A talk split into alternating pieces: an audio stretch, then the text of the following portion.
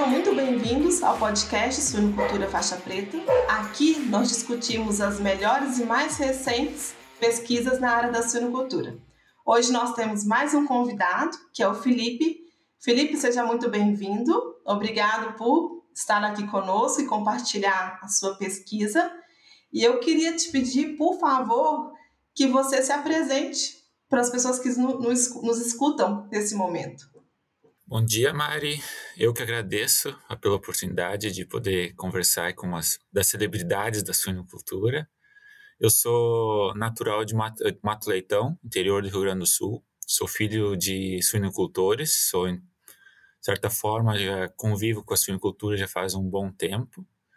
E eu fui para Porto Alegre cursar agronomia. Sou engenheiro agrônomo formado pela URGS, pela Universidade de Sydney, Austrália. E no mestrado eu também formei na URGS e metade dele eu fui para os Estados Unidos na Iowa State University. E para o meu doutorado, novamente na URGS, mas agora com a parte de experimentação aqui na Universidade de Laval, no Canadá. Nossa, quanta bagagem! Que bacana! Felipe, dei uma lida no seu trabalho, né? E acho assim, sempre falo isso aqui, quando um trabalho ele tem uma aplicação e ele vem resolver um problema, né? Eu acho assim fantástico e contribui muito para o avanço da suinocultura, no, não só no país, né? Então eu queria te pedir, por gentileza, que compartilhe seus resultados, a sua pesquisa com quem nos escuta. Então, uma breve introdução então, o meu projeto de doutorado ele visa investigar estratégias de alimentação de modo a mitigar os impactos da suinocultura.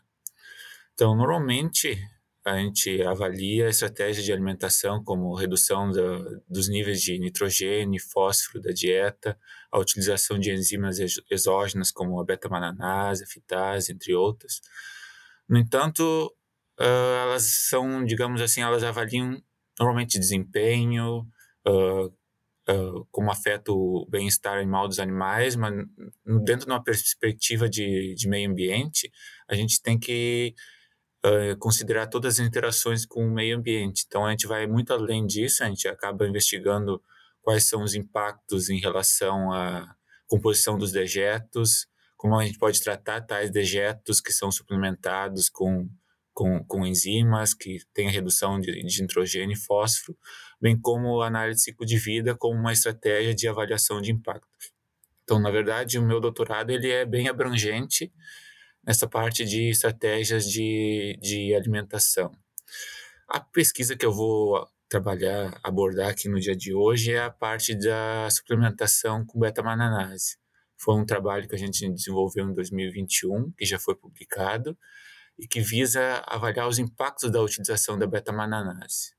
A beta-mananase é uma enzima que é, é mais utilizada na avicultura, então são poucos trabalhos ainda na parte de suinocultura, mas ela visa justamente uh, tentar reduzir os, os aspectos antinutricionais uh, dos beta-mananos, que são presentes nas dietas de, de aves e suínos, a tentativa da gente reduzir a, a viscosidade e aumentar a, digamos assim, a eficiência energética da utilização da, da dieta.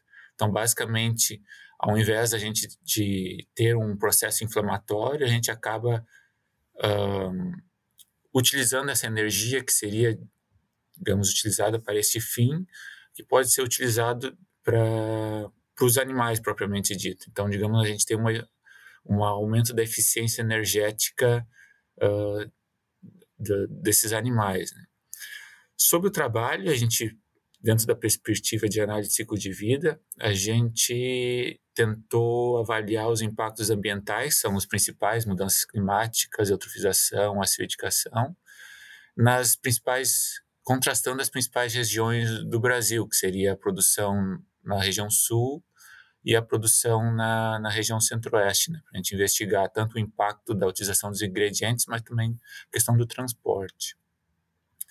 E a gente acabou formulando dietas para os animais desde a fase de, de creche até crescimento e terminação, para a gente saber o, o impacto da, da utilização da enzima ao longo da, das diferentes fases de, de criação.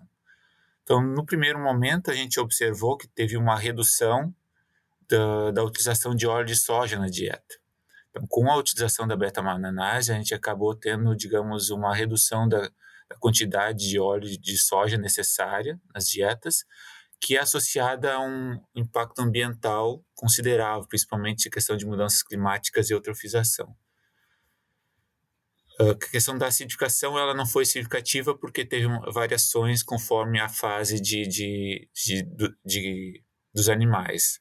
Mas, de modo geral, sobre os resultados, a gente teve uma redução dos impactos ambientais, independente da região considerada, sul ou centro-oeste, e também uma, digamos, redução do impacto propriamente dito. Excelente. E posso fazer algumas perguntas? Pode, fica à vontade. Então, assim, a gente vê o impacto né, para o animal, na nutrição do animal e também para o meio ambiente, né? Acho que o objetivo da sua pesquisa, a suinocultura, ela tem uma responsabilidade muito grande né, com o meio ambiente. E uma cobrança também na mesma proporção dos produtores e dos técnicos relacionados. Vocês avaliaram durante o trabalho, em algum momento, Felipe, é, dois, dois aspectos, que é custo de inclusão né, desse produto, se onera ou se mantém? Essa seria uma pergunta. E a outra pergunta, eu queria saber se vocês avaliaram o desempenho, né? Quando você vem substituindo óleo, se o animal mantém o desempenho ou teve alguma alteração. Muito bem, boas perguntas. Normalmente o pessoal me pergunta exatamente essas perguntas, são perguntas corriqueiras. Infelizmente, o custo da, da, da utilização é ainda um pouco elevado comparado, por exemplo, com com avicultura, mas é algo que a gente está tentando trabalhar. Né? Então, ponto de vista, a gente tem os benefícios da inclusão sobre o processo inflamatório, que a gente acaba reduzindo esse impacto da, da inflamação, e também os impactos ambientais que eu acabei de comentar. Então, do, a parte do custo, acredito que seja o principal entrave uh, no momento.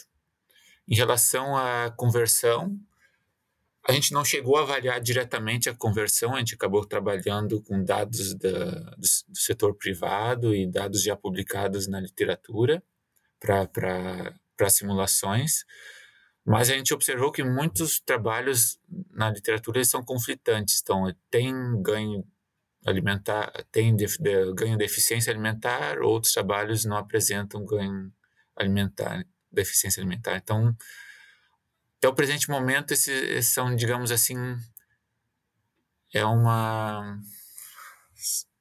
Não, eu não tenho assim uma resposta para te dar exatamente.